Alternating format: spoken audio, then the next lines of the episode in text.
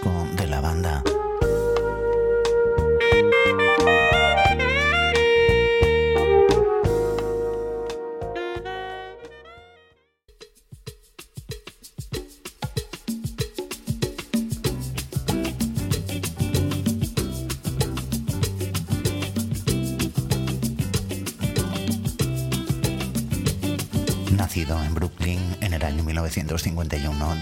cantante de ópera y padre melómano, el hombre tenía prácticamente todos los 78 revoluciones de jazz antiguos existentes. Jay Bekenstein comenzó a tocar el saxofón a los 7 años. Creció escuchando la música de Louis Armstrong, Charlie Parker, Sonny Rollins y Dizzy Gillespie. Al llegar a la Universidad de Buffalo se decidió por el estudio de la biología, pero la llamada de la música se hizo tan evidente que al poco decidió abandonarla para estudiar interpretación musical clásica y vanguardista. Durante las vacaciones de verano, él y un viejo amigo de la escuela secundaria, el teclista Jeremy Wall, se dedicaban a dar conciertos en la zona de Long Island. Wall asistió a la Universidad de California y al cabo de unos años, tras graduarse, decidió trasladarse a Buffalo para unir fuerzas con su amigo Jay. En esos momentos la escena musical de Buffalo, localidad cercana a New York, estaba rebosante de creatividad. A este respecto, Bekenstein solía comentar, no mucha gente lo sabe, pero Buffalo era como un mini Chicago en ese entonces, con una increíble escena de blues, soul, jazz, incluso rockabilly, en realidad de cualquier tipo de música. Después de años dedicado a la música clásica, para mí eso fue el paraíso. Me embarqué en las secciones de trompas para bandas de la ciudad, respaldando a algunos grandes vocalistas. En esos días, Jay y Jeremy montaron su primera banda que se llamó Tuesday Night Jazz Jams, un foro en el que Jay Bekenstein y Jeremy Wall se iban uniendo a un elenco rotativo de músicos. Alrededor de ese tiempo conocieron en esos conciertos a un joven teclista que tenía tan solo 16 años y que se dejaba ver a menudo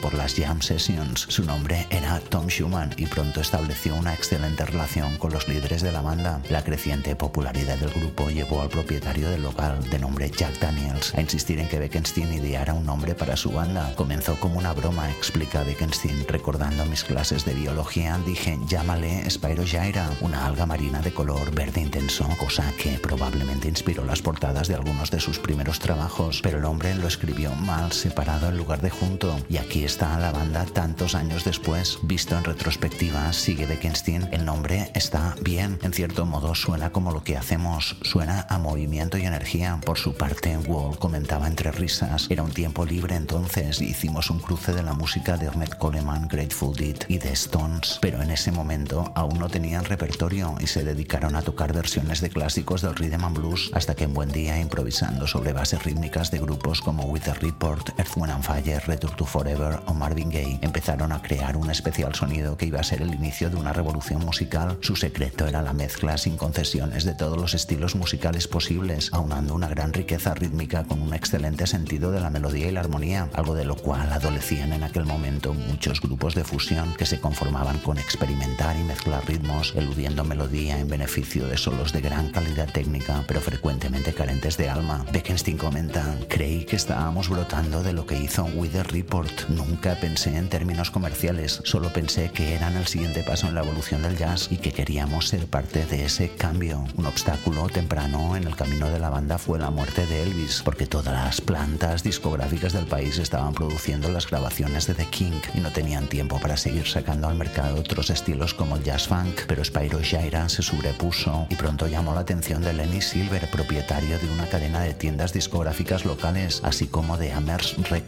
Lenny les ofreció un acuerdo de distribución. Bekenstein y el batería y productor Richard Calandra alquilaron un pequeño local y un mezclador de 16 pistas y con eso y pocos recursos más editaron dos años más tarde 500 copias del autodenominado Spyro Gyra, su primer LP y el disco que hemos decidido compartir con vosotros en el tejado de hoy. El mismo Bekenstein se encargó de repartir esas 500 copias con su vehículo por todas las estaciones de radio y las tiendas de discos cercanas. De repente se produjo el milagro y la pieza de apertura, Shaker La pieza con la que hemos abierto el programa de hoy, se convirtió en un éxito en las radios locales. Con tan rudimentaria producción, Spyro Gyra conseguiría vender 70.000 copias de su primer trabajo. Al año siguiente se encontraban ya grabando el que sería su segundo disco, el superventas Morning Dance. El resto ya es historia. Sorprendentemente, estos dos trabajos no se pueden escuchar en ninguna de las plataformas de música en streaming. Ni Spotify ni Apple Music incorporan en su catálogo ninguna de las ocho primeras grabaciones de la banda. En nuestra opinión, el mejor periodo de la historia de los Spyro Gyra, quienes en 2021 siguen plenamente activos. Pero no os preocupéis, amigos, que para eso estamos los gatos. Aunque volviendo a esta primera grabación, comentar que en ella ya participarían algunos músicos que iban a ser importantes en el devenir futuro del grupo. El joven y excelente teclista Tom Schumann, que se había unido a la banda poco antes de la primera grabación, Dave Samuels, virtuoso del vibráfono y la marimba, y un excelente conguero brasileño que se llama Rubens Bassini. Cuando empezamos,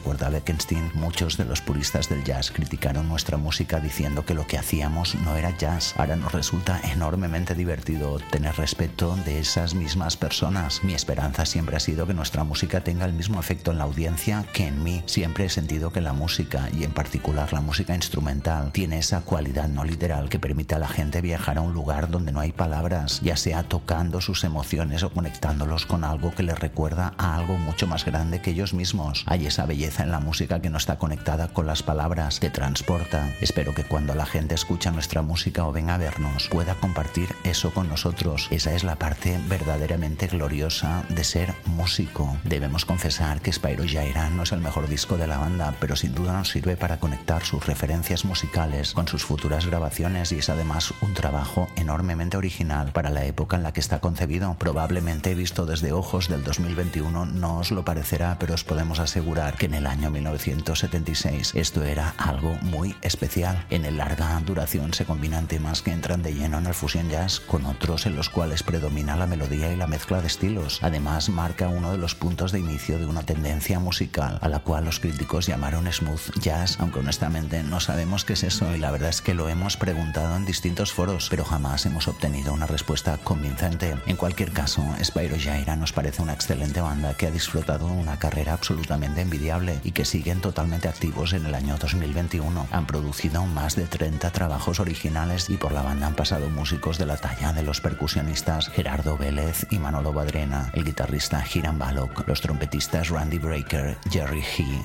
y Cary Grant, los saxofonistas Michael Brecker, Tom Scott y Larry Williams, el trombonista Bill Reichenbach, el batería Steve Gadd, los bajistas Marcus Miller y Willie o los pianistas y teclistas Rob Mansi, Jorge Dalto y Richard T. Incluso se permitieron una colaboración con Tubs Tillemans en el tema Stripes compuesto por Bekenstein y contenido en el incógnito del año 84. Además creemos que es una banda perfecta para introducirse en el jazz. Al igual que nadie comienza a leer con Chekhov o Cervantes, parece obvio que no resulta fácil aficionarse al jazz escuchando el Bitches Brio de Miles Davis. Antes necesitamos un material más sencillo y amable, pero bien arreglado e interpretado, con buenas melodías y sin demasiados artificios. Esto es básicamente Spyros Jaira. De este disco os hemos seleccionado tres cortes, además de Shaker Song, el tema más importante de esta grabación y el único que sigue en su repertorio actual y que nos ha servido para abrir el programa de hoy, y Meet, que estáis escuchando ahora mismo por debajo de mi voz. Ambas de Bekenstein hemos escogido tres composiciones realizadas por Jeremy Wall para este disco, la delicada Cascade, la extrañísima Pygmy Funk, que nos muestra el lado más fusión de la banda, y el que creemos es el mejor tema de este larga duración, Leticia. En fin,